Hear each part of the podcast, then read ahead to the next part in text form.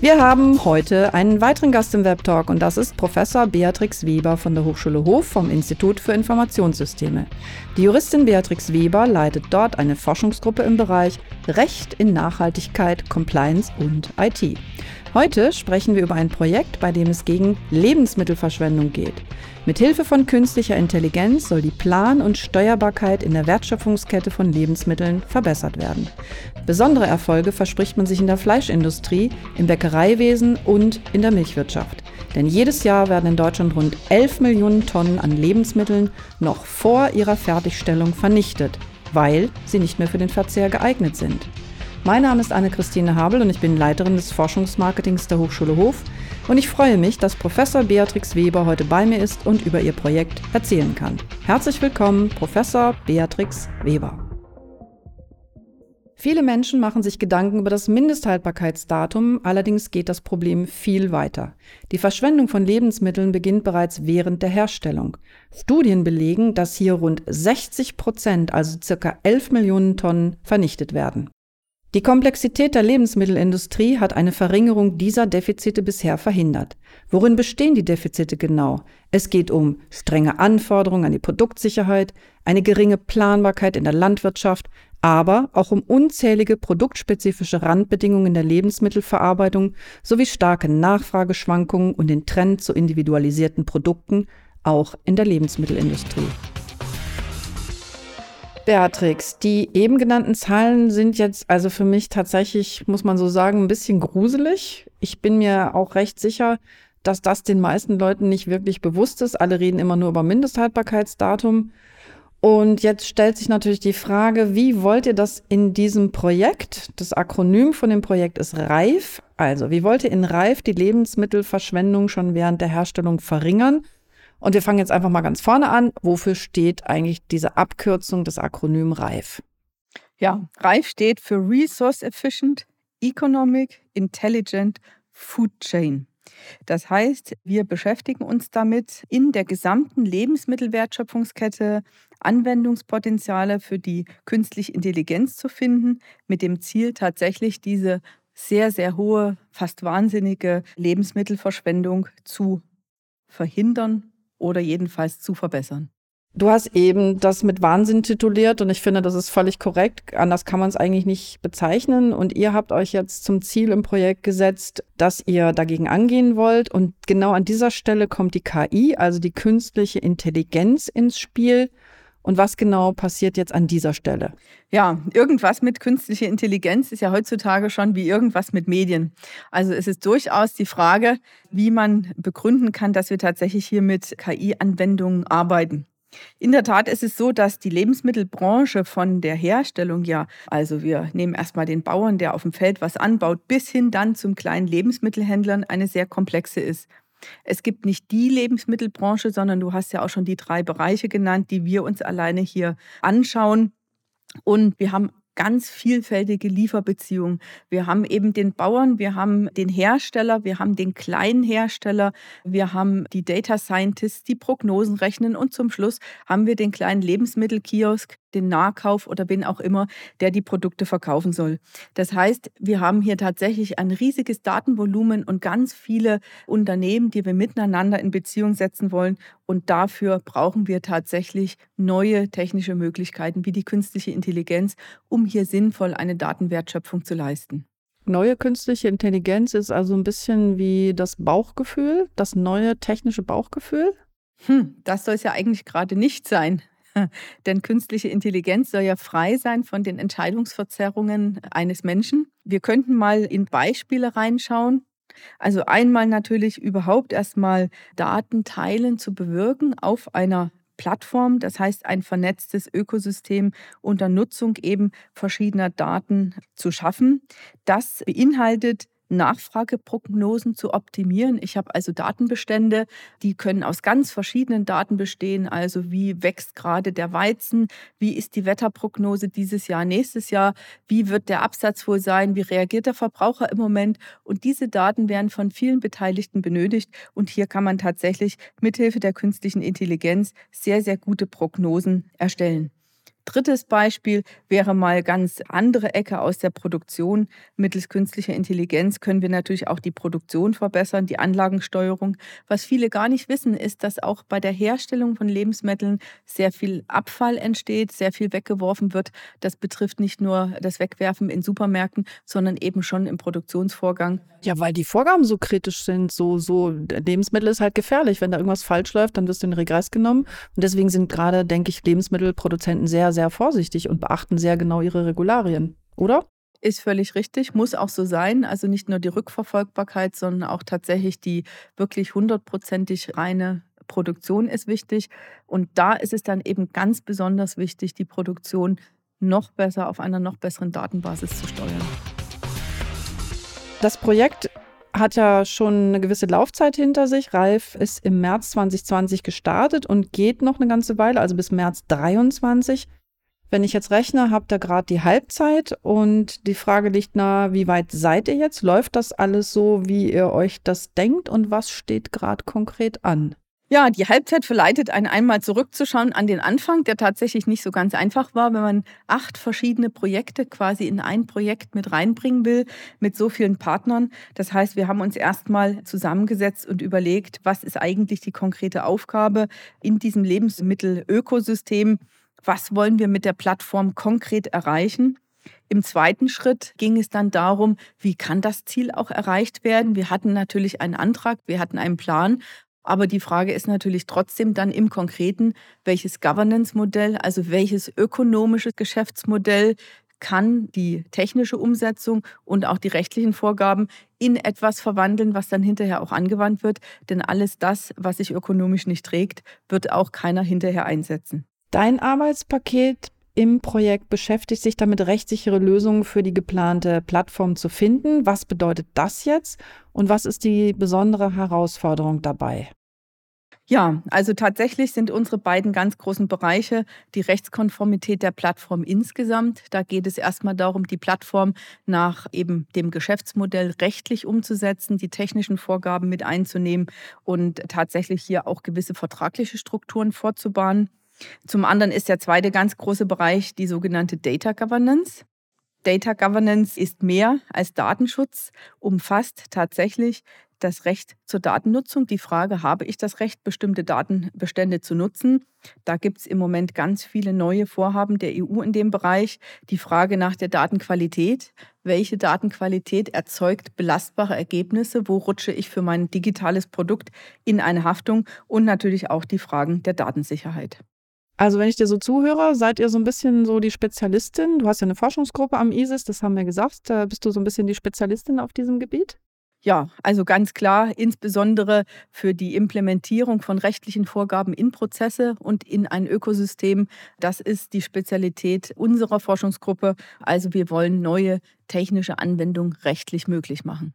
Was würde jetzt passieren, wenn du das nicht so genau im Blick hättest? Also wo, wo sind die Gefahren, wenn du jetzt nicht hinten dran und mit dabei bist, um solche Regulatorien eng begleiten würdest? Das Datenteilen, was ja Ziel unseres Projektes ist, sonst können wir keine guten Vorhersagen machen, setzt Vertrauen voraus. Vertrauen in die einzelnen Partner, aber auch in das Datenökosystem Reif insgesamt. Das heißt, hier geht es darum, Verstöße gegen Datenschutz, personenbezogene Daten zu vermeiden, aber auch allen, die äh, ihre Maschinendaten, ihre Prognosedaten, Absatzdaten in das Ökosystem einspielen möchten, die Sicherheit zu geben, dass das rechtskonform geschieht, dass sie die Herrschaft über ihre Daten behalten und dass sie eben auch steuern können, für welche Zwecke diese Daten verwendet werden. Also eine Art Datendrehscheibe. Wenn ich jetzt meine Daten als Partner oder Teilnehmer äh, dort eingebe, dann ist es bei den amerikanischen Plattformen oft so, dann sind die Daten drin, die bleiben da drin, beziehungsweise sind sehr schwierig wieder rauszuholen. Wie ist das jetzt hier in dem Projekt? Ja, also ganz klar die Offenheit der Plattform, das heißt einmal die Offenheit gegenüber möglichen Kunden, Nutzern, aber auch die Offenheit zur Teilnahme ist ein ganz wichtiger Punkt und Offenheit nicht nur beim Eintritt in die Plattform, sondern auch beim Austritt. Das Unternehmen, die Organisation bleibt souveräner Inhaber ihrer eigenen Datenbestände. Und innerhalb der Plattform wird eine Übereinkunft getroffen mit Nutzungsbedingungen, unter welchen Umständen die Daten eben verwendet werden dürfen. Und das soll tatsächlich die Förderung der Nutzung von Daten und das Teilen von Daten beinhalten, aber eben unter Wahrung der Datensouveränität der Teilnehmer. Das Projekt wurde aufgesetzt vom Bundesministerium für Wirtschaft, also von unserem Bundeswirtschaftsministerium. Und das ist jetzt erstmal zunächst ein deutsches Projekt, aber wie ist es denn? IT ist ja per se nicht an Länder gebunden. Wie reagiert das Projekt Reif jetzt auf Internationalität? Wie geht das genau? Beim Thema Datenteilen wandert der Blick natürlich in die EU. Die EU hat eine europäische Datenstrategie verfasst, die das Teilen innerhalb des Binnenmarkts von Daten fördern soll. Das heißt, die ökonomische Nutzung von Daten in einer Datenökonomie ist gewollt. Und jetzt kommt das große Aber aber unter Wahrung der Souveränität der Dateninhaber, unter Schaffung von Vertrauen und vor allem unter Offenhaltung der Datenmärkte für alle Beteiligten. Das heißt, wir binden uns an die europäische Dateninfrastruktur, nämlich an Gaia X an und werden versuchen, die Forderungen nach Interoperabilität und auch die technischen Vorgaben dieser Dateninfrastruktur zu erfüllen. Damit machen wir im Gespräch einen ganz neuen Block auf. Wir kommen nämlich zum nächsten Thema. Äh, Gaia X. Gaia X ist jetzt ein neues System, eine Systemökonomie, die gebaut worden ist. 2019 ist das Ganze gestartet. 2020 gab es einen wichtigen Schub und in 2021 ist jetzt ein Verband auch in Brüssel gegründet worden, der also der Mandatsträger für dieses neue Projekt ist. Erzähl uns mal im Detail, worum geht es eigentlich bei Gaia X? Gaia X ist so ein bisschen der Gegenentwurf zu den US-Cloud-Anbietern, wo wir ja alle die Probleme des Datenschutzes, der Datensicherheit und so weiter kennen. Das braucht man, glaube ich, nicht weiter zu erörtern. Das ist vielfach in den Medien schon kolportiert. Wir haben im Moment kein vernünftiges Gegenmodell. Gaia X versucht das zu ändern, indem eine Infrastruktur und ein Rahmen geschaffen wird, innerhalb dessen sich neue Cluster bilden können, Datenökosysteme, Plattformen.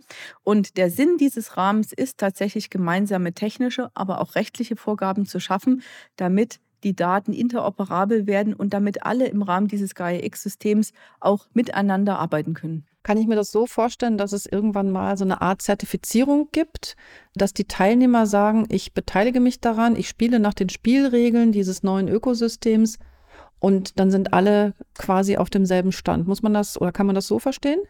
Ja, definitiv. Es gibt jetzt schon eine Referenzarchitektur, eine technische Referenzarchitektur, die ist noch nicht mit den rechtlichen Gegebenheiten verknüpft. Das ist ein Teil unserer Aufgabe, auch als Forschungsgruppe, dass wir hieran arbeiten. Und die Zertifizierung nach dieser Infrastruktur für verschiedene Bereiche, die ist definitiv angestrebt. Was wird zertifiziert? Es soll zertifiziert werden, dass der Austausch von Daten transparent stattfindet, dass tatsächlich Datenschutz und Datensouveränität gewährleistet ist, dass äh, eine gewisse Offenheit des Systems besteht und dass die Systeme auch interoperabel sind. Klingt nach einer sehr großen Hausnummer, was da jetzt läuft, dieses Projekt. Also wenn ich höre, dass das schon einige Jahre geht und auch noch einige Jahre geplant sind. Ja, feine Sache. Das Konsortium um auf eine andere Frage zu kommen, also das Team, das an Reif jetzt bei dir forscht oder mit dem ihr zusammen forscht, besteht tatsächlich aus einer großen Anzahl von Forscherinnen und Forschern aus rund 20 Organisationen. Und da sind zum Beispiel dabei die TUM, die Fraunhofer Gesellschaft, IT-Unternehmen, ja, und auch viele Firmen aus den Anwendungsbranchen. Wie ist jetzt unsere Hochschule Hof dazugestoßen? Was ist da passiert? Hm. Wir sind tatsächlich nicht zum ersten Mal in diesem KI-Innovationswettbewerb aufgetreten, sondern wir waren schon im Vorprogramm des BMWI Innovations from Smart Data äh, mit unserer Forschungsgruppe vertreten. Wir sind in vielen M-Fund-Programmen vertreten zum Thema Data Governance und ich persönlich bin auch Gutachter sowohl beim äh, BMBF als auch beim BMWI zum Thema Datennutzung. Das heißt, wir haben viele bewährte Partnerschaften mit Forschungspartnern, die auch in dem Projekt wieder vertreten sind und die haben uns gefragt, ob wir wieder mitmachen wollen. Ja, das ist doch hervorragend, wenn man gleich angefragt wird. Das passt doch. Sehr schön. Wir haben es schon erwähnt, du führst jetzt eine Forschungsgruppe hier im Institut für Informationssysteme, dem ISIS. Das ISIS ist 2010 als erstes Forschungsinstitut hier an der Hochschule Hof gegründet worden. Du bist da von aktuell zehn Gruppen eine der wenigen Gruppen, die keinen rein technischen Hintergrund hat. Also ich denke jetzt so an Informatik, Wirtschaftsinformatik, Ingenieure. Es gibt ja eine ganze Menge verschiedener Menschen hier im Haus mit verschiedenen Hintergründen. Kannst du jetzt für die Zuhörerinnen und Zuhörer nochmal erklären, warum du als juristische Gruppe gerade in einem Institut für Informationssysteme, also einem eher Informatikinstitut angesiedelt bist und welchen Vorteil das hat, aber tatsächlich auch welchen Nachteil das hat? Wir sind ja eine Forschungsgruppe, die auf der Schnittstelle von Recht und IT forscht. Das heißt, wir sind im Institut für Informationssysteme primär gut aufgehoben, weil wir alle unsere Projekte interdisziplinär anlegen. Das heißt also, wir schaffen uns ja unsere Rechtsprobleme nicht selber, sondern neue IT-Anwendungen kommen auf, werden von Informatikern entwickelt und dann schauen wir, wie wir das Ganze in unsere sonstige Rechtswelt mit integrieren können. Das heißt, du bist jetzt von Anfang an dabei, wenn ein neues Projekt kommt und du guckst quasi mit deiner rechtlichen Brille nochmal auf die Projekte drauf und begleitest die Kollegen, dass quasi von Anfang an implementiert ist eine gewisse Rechtssicherheit. Wir sind natürlich in sehr vielen Projekten mit drin, ganz klar insbesondere immer da, wo sich rechtliche Probleme stellen. Es gibt natürlich auch Grundlagenprojekte, wo man tatsächlich erstmal die technische Lösung erprobt. Okay. Aber früher oder später kommt die Juristerei immer dazu, weil ohne das kann, stelle ich mir jetzt mal vor, geht es heute eigentlich nicht mehr. Ja, also ist schon so, sobald man in den Anwendungsbezug geht. Das geht aber nicht nur den Informatikern so, das ist für die Ingenieure genau dasselbe. So, dann kommen wir noch zu einer anderen Frage. Die hat jetzt tatsächlich nichts mit dem Projekt zu tun, über das wir gerade gesprochen haben, sondern mit einer deiner anderen Aufgaben. Denn an dieser Stelle fragen wir auch immer ein bisschen nach dem persönlichen Hintergrund und nach anderen Zusammenhängen, in denen die Menschen, die wir interviewen, sich bewegen. Beatrix Weber ist schon seit längerem Mitglied in der gemeinsamen Ethikkommission der Hochschulen Bayern.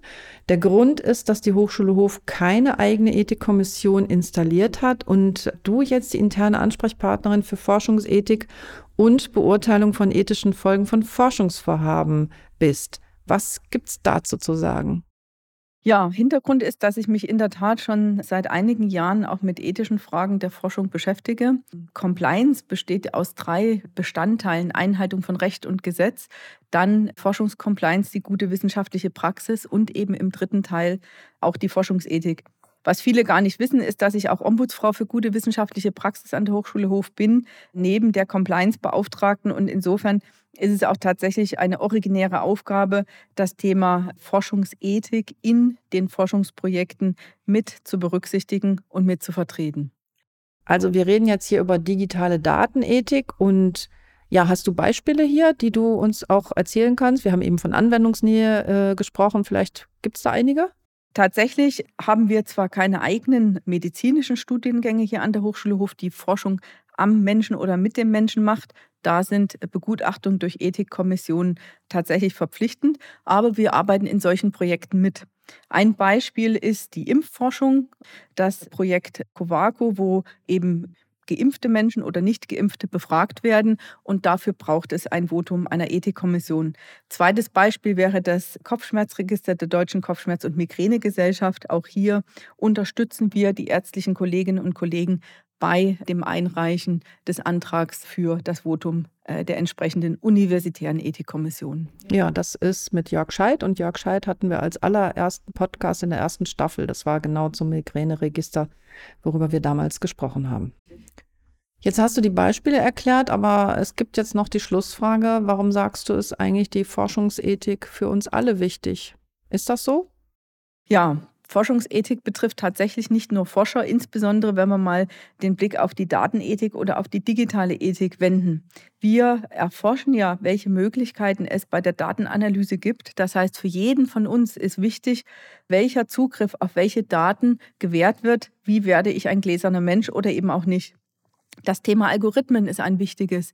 Die Anweisung an einen Algorithmus, nach welchen Parametern eine Entscheidung gefällt wird, kann bestimmte Menschengruppen diskriminieren, zum Beispiel wenn wir Kreditverträge vergeben oder viele andere Dinge, wenn wir algorithmenbasierte Bewerbungsverfahren machen. Das heißt, auch hier Transparenz von Algorithmen ist ein ganz wichtiges Thema. Letztes Beispiel vielleicht automatisierte Entscheidungsfindung, Mensch-Maschine-Technologie. Die Frage, wollen wir wirklich durch eine rein automatisierte Entscheidung über bestimmte Folgen für Menschen entscheiden? Also das sind alles Fragen, die sich im Zusammenhang mit Forschung, Datenethik, digitaler Ethik stellen, wovon aber schon jetzt oder auch in sehr, sehr naher Zukunft letztendlich alle in der Gesellschaft betroffen sein werden. Beatrix, herzlichen Dank für den Einblick in deine Forschung. Sie hörten Professor Beatrix Weber von der Hochschule Hof. Und das war's dann auch für heute mit dem Webtalk der Hochschule Hof. Schalten Sie gerne wieder ein, denn Sie wissen ja, Hashtag hier wird knallhart geforscht.